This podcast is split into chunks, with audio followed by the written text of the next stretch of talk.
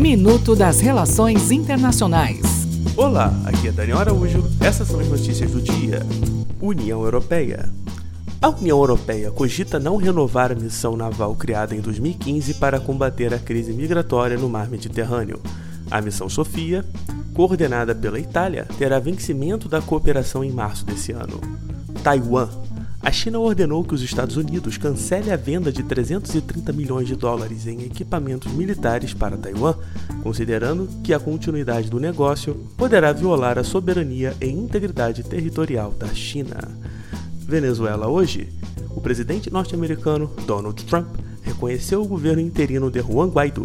Outros países adotaram a mesma postura, sendo eles Brasil, Argentina, Canadá, Chile, Colômbia, Costa Rica, Equador, Guatemala, Honduras, Panamá e Paraguai.